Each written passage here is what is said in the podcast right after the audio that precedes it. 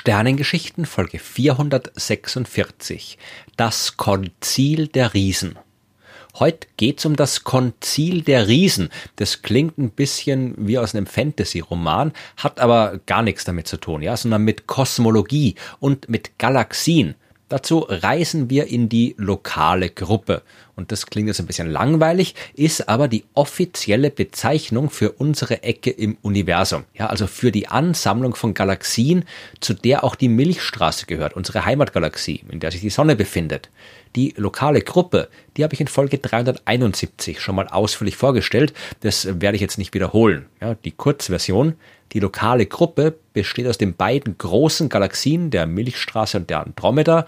Dazu kommen noch ein paar Dutzend kleinere Galaxien, die alle zusammen durch ihre Gravitationskraft aneinander gebunden sind. Das heißt, dass die sich nicht unabhängig voneinander durch den Weltraum bewegen können, sondern einander mit ihrer Gravitationskraft in Form eines Galaxienhaufens zusammenhalten.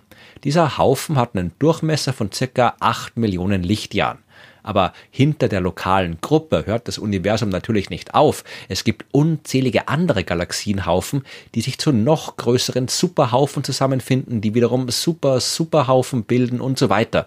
Und zwischen diesen gigantischen Strukturen gibt es ebenso gigantische Leerräume. Schaut man ein bisschen über die lokale Gruppe hinaus, findet man also weitere Galaxien, die nicht willkürlich angeordnet sind. Die Galaxien in unserer Umgebung bilden zusammen mit der lokalen Gruppe die sogenannte lokale Scheibe. Ja, der offizielle englische Fachausdruck dafür lautet Local Sheet und es handelt sich tatsächlich um eine Region, die ungefähr 50 Millionen Lichtjahre durchmisst und nur eineinhalb Millionen Lichtjahre dick ist. Eine Scheibe also voll mit Galaxien, die alle mehr oder weniger die gleiche Pekuliargeschwindigkeit haben. Und das Wort pekuliar, das heißt so viel wie eigentümlich. Ja, so eigentümlich ist die Sache aber gar nicht. Ja, man meint damit in der Astronomie einfach nur die Geschwindigkeit eines Objekts im Bezug auf was anderes. Ein bisschen knifflig ist die Sache aber schon, ja, weil es hier um Kosmologie geht. Seit äh, über 100 Jahren wissen wir, dass das Universum sich ausdehnt. Das haben Edwin Hubble und seine Kollegen in den 1920er Jahren gemessen. Die haben herausgefunden, dass sich alle Galaxien voneinander entfernen und zwar umso schneller, je weiter sie voneinander entfernt sind. Ja, man muss aber aufpassen, wie man diese Aussage interpretiert. Das gilt so allgemein nur, wenn man das Universum auf wirklich sehr, sehr großen Skalen betrachtet. Die Erde selbst etwa, ja, die hat immer die gleiche Größe, die dehnt sich nicht aus. Auch die Abstände der Planeten des Sonnensystems zur Sonne, die bleiben gleich. Und vorhin habe ich gesagt, dass die Galaxien der lokalen Gruppe durch ihre Gravitationskraft aneinander gebunden sind. Hier sorgt die Expansion des Universums also auch nicht dafür, dass sich alle voneinander entfernen. Man kann sich die Expansion als eine Kraft vorstellen und die Gravitation als andere Kraft. Bei kosmologisch gesehen kleinen Abständen ist die Gravitationskraft stärker als die Expansion und hält die Dinge zusammen. Deswegen bleibt der Abstand der Planeten zur Sonne gleich, ja, und deswegen löst sich auch die lokale Gruppe nicht auf.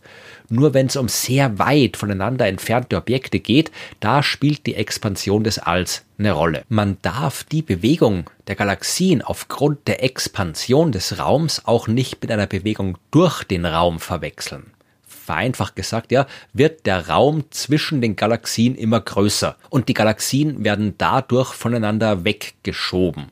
Wir sehen halt trotzdem scheinbar, ja, wir sehen, wie sie sich gemeinsam mit dem Raum von uns entfernen und können die entsprechende Geschwindigkeit messen, mit der sie das tun.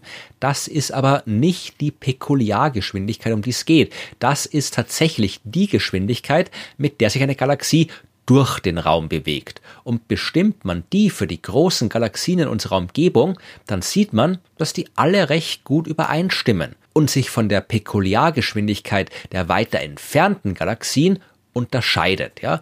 Genau das ist die lokale Scheibe. Eine große Gruppe an Galaxien, die sich alle mit ungefähr der gleichen Geschwindigkeit in die gleiche Richtung bewegen.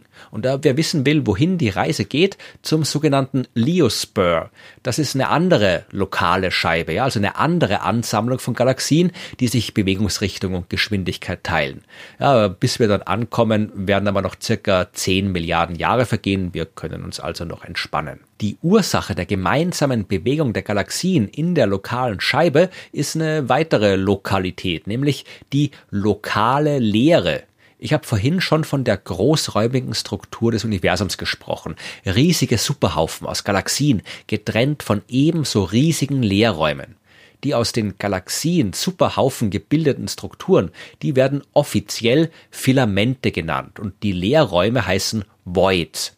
Die lokale Scheibe ist auf ein bisschen kleinerem Maßstab genau so ein Filament, ja, genauso wie der Liospur, der ist das uns nächstgelegene Filament. Und direkt an die lokale Scheibe grenzt eine Void. Wir wissen nicht, wie groß dieser Leerraum genau ist, aber so um die 50 Millionen Lichtjahre im Durchmesser wird dieses Licht schon groß sein. Und diese lokale Leere schiebt uns in Richtung des Liospur meine, okay, das ist physikalisch nicht ganz sauber, ja. Ein Leerraum kann nicht schieben, der macht nix, ja, der ist einfach nur da und leer. Aber wenn überall um uns herum andere Galaxien sind, nur in einer Richtung, nämlich da, wo der Leerraum ist, nicht, ja, dann wirken die entsprechenden Gravitationskräfte genau so zusammen, dass es ausschaut, als würde der Leerraum uns von sich wegschieben. Fassen wir also mal kurz zusammen, weil mit dem ganzen lokalen dies und lokalem das wird's ja schnell verwirrend. Wir leben in der Milchstraßengalaxie.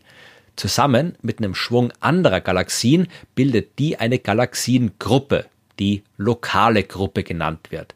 Die lokale Gruppe wiederum bildet mit noch mehr anderen Galaxien die lokale Scheibe, ein Filament, das quasi eine Wand bildet, die an die lokale Leere grenzt, einen enorm großen Teil des Universums, in dem sich so gut wie gar nichts befindet.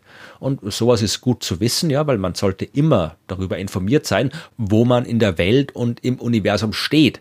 Äh, als sich der Astronom Marshall McCall von der York Universität in Toronto im Jahr 2014 die lokale Scheibe aber ein bisschen genauer angeschaut hat, hat er noch was viel Spannenderes entdeckt, ja. A Council of Giants. So lautet der vielversprechende Titel seiner Facharbeit, also das Konzil der Riesen. Schaut man sich die Abstände der hellsten Galaxien in der lokalen Scheibe in Bezug auf die Milchstraße oder auf die lokale Gruppe an, dann stellt man was Interessantes fest. Die liegen immer zwischen 11 und 16 Millionen Lichtjahren. Oder anders gesagt, die zwölf hellsten und größten Galaxien der lokalen Scheibe bilden einen Ring um die lokale Gruppe herum.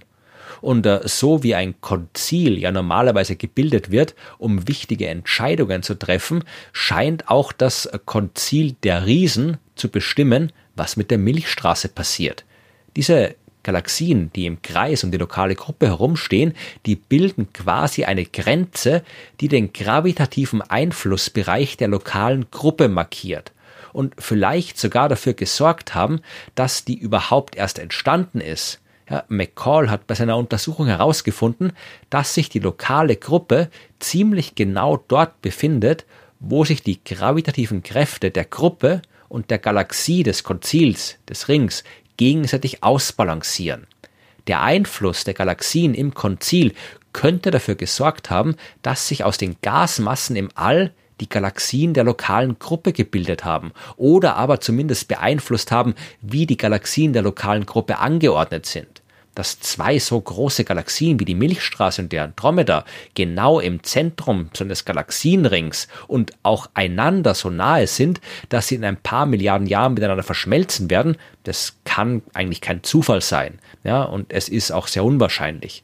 Da wir bis jetzt nur eine lokale Scheibe im Detail beobachten können, ist es aber schwer, irgendwelche allgemeinen Regeln daraus abzuleiten. Aber die Angelegenheit ist auf jeden Fall spannend. Wir wissen immer noch nicht genau, wie das mit der Entstehung von Galaxien, Galaxiengruppen, Filamenten und so weiter wirklich abläuft. Nach den bisherigen Erkenntnissen ja, fängt alles mit dunkler Materie an. Von der gibt es im Universum deutlich mehr als von der normalen, sichtbaren Materie, aus der Sterne, Planeten oder Menschen bestehen. Ja, sehr viel mehr gibt es davon. Und im frühen Universum hat diese dunkle Materie gigantische Wolken gebildet, größer als Galaxien.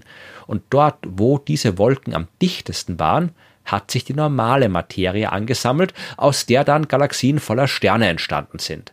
Um so eine Konfiguration wie die lokale Scheibe die lokale Gruppe und das äh, Konzil der Riesen zu erhalten, muss aber die dem Ganzen zugrunde liegende Ansammlung an dunkler Materie schon im Wesentlichen eine scheiben- oder filamentartige Struktur gehabt haben. Ja, sonst hätte das alles nicht funktioniert. Wir wissen nicht, wie es wirklich war, aber es ist durchaus interessant zu wissen, dass wir vielleicht aus der Verteilung der Galaxien was über die Struktur der nicht sichtbaren dunklen Materie herausfinden können wir werden unsere kosmische Nachbarschaft weiter untersuchen müssen.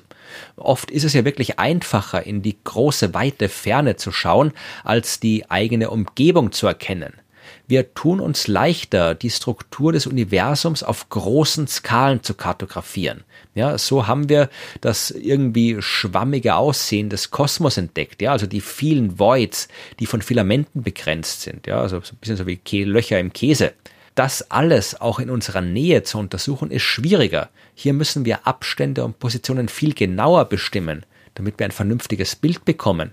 Aber es sieht so aus, als wäre die Struktur des Universums auch im Kleinen seinem großräumigen Verhalten ähnlich. Und wer weiß, ob es in anderen Filamenten und Galaxienhaufen nicht auch noch ein paar Riesenkonzile zu beobachten gibt.